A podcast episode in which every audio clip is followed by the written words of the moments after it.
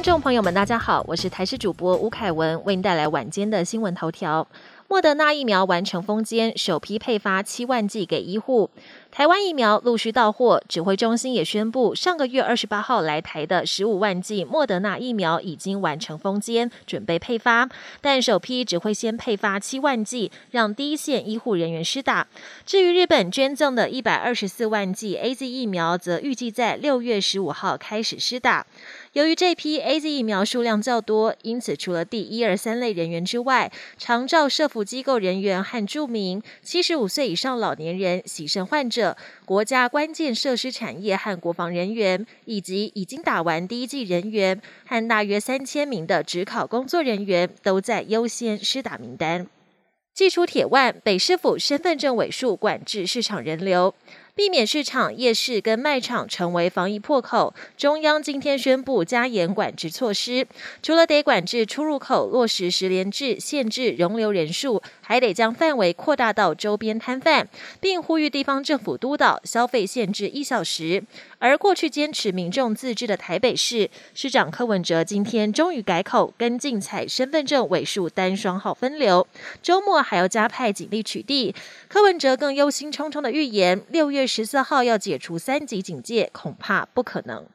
抢救新冠患者，指挥中心采购最新抗体药物。国内本土疫情严峻，国内死亡率逐日攀升。为了保住更多病患的性命，指挥中心也加紧采购救命药物跟医材，包括最新的千人份抗体药物和两百支高流量鼻管治疗仪，都会在这周陆续抵台。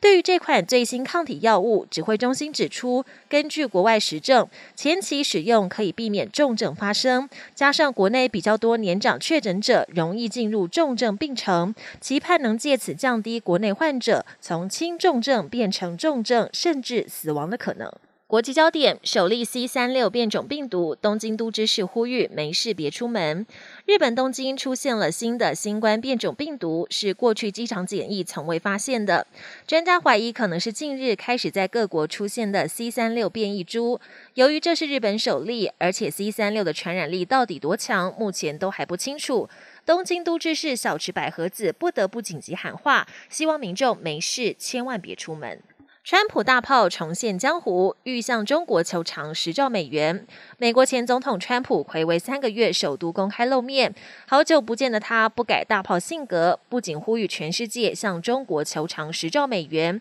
弥补疫情带来的损失。川普更把炮口对准美国防疫大将佛气，他表示佛气第一时间否认病毒源自武汉，还建议不必戴口罩，结果证实都大错特错。最大比特币盛会迈阿密登场，一点二万张门票售罄。美国迈阿密举办了一场比特币大会，规模号称全球最大。尽管门票要价一千五百美元，约台币四万一，但民众反应热烈。一万两千张门票全数卖光。除了各家厂商持续探索比特币在现实生活的各种应用，迈阿密市政府也正在研拟相关法规，不但要让民众透过比特币缴税纳税，连公务员也能要求用比特币支付薪水。本节新闻由台视新闻制作，感谢您的收听。更多内容请锁定台视各节新闻与台视新闻 YouTube 频道。